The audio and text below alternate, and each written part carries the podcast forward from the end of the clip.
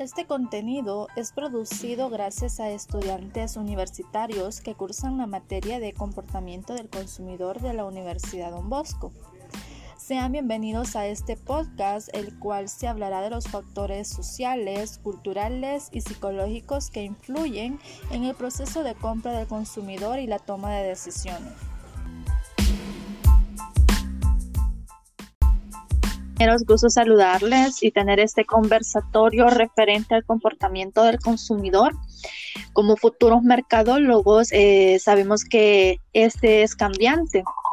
Expertos dicen de que cuando se, se hace una compra, el consumidor atraviesa por un proceso de decisión que consta de reconocimiento de la necesidad, búsqueda de información, evaluación de opciones y conducta posterior a la compra. Sin embargo, es curioso que la forma de actuar del consumidor se ve afectada tanto por factores internos como externos. Entonces, de esto hablaremos un poco. Este día tenemos invitados especiales como lo es Zoila, quienes hablará un poco referente a los factores culturales. Eh, tengamos buenas noches compañeros. Eh, les voy a hablar un poco sobre lo que es el, el factor cultural. Eh, mencionando que este influye un poco sobre la compra de cada consumidor, eh, dándole valor eh, lo que son básicos.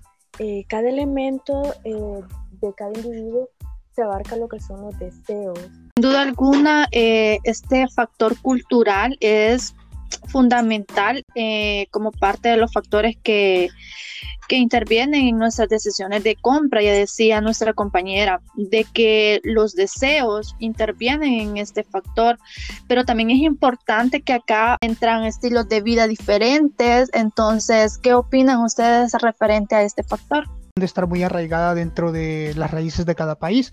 Eh, lo podemos denotar, por ejemplo, eh, en el cambio entre país y país. Por ejemplo, nuestro país, El Salvador, tiene una cultura distinta. Usualmente es la cultura de ahorro, tiende a gastar un poco, tiende a gastar poco, aunque si le llama algo la atención, si lo compra.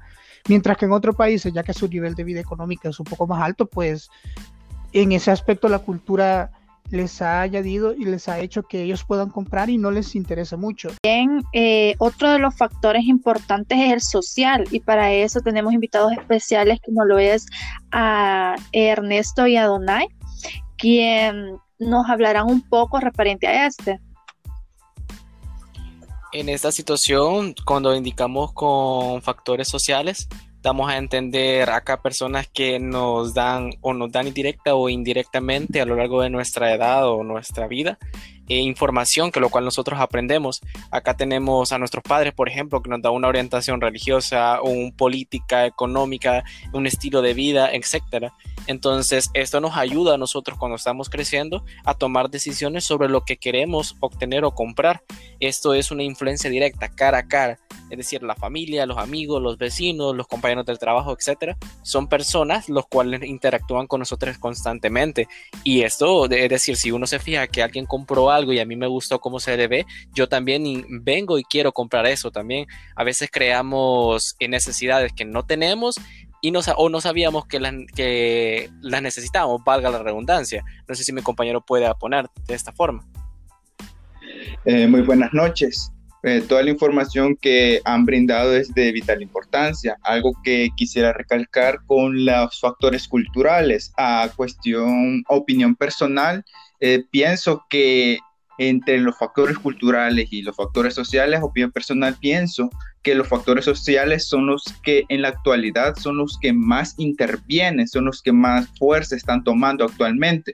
¿Por qué? Porque en estos comprende lo que es la familia, los grupos de pertenencia, los roles, el estatus. El estatus es algo que, se, que podemos evidenciar en todas partes, que es algo que influye demasiado.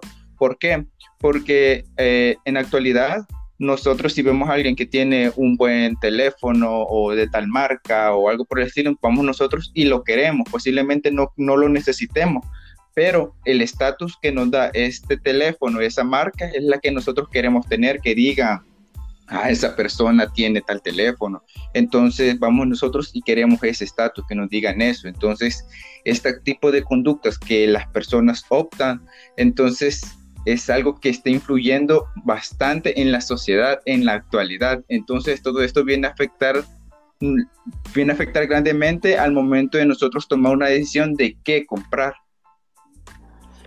Muchas gracias compañeros. Tenemos eh, la participación de nuestro compañero Alexis en un factor que en lo personal considero que es uno de los que ha hecho que los consumidores, debido a la pandemia, una situación de crisis que estamos viviendo ahora en día, hayan, haya cambiado, porque ahora los consumidores piensan de una manera diferente. Noches y continuando con el con esta, esta intervención, eh, realmente tenemos en cuenta que los factores psicológicos tienden a ser un punto muy importante también dentro del pensamiento del consumidor por el simple hecho de que esto incluye a la conducta de cómo son ellos, la motivación, qué es lo que realmente los motiva para lograr querer algo, querer comprarlo, querer tenerlo, la personalidad y la percepción que cada uno tiene de esto.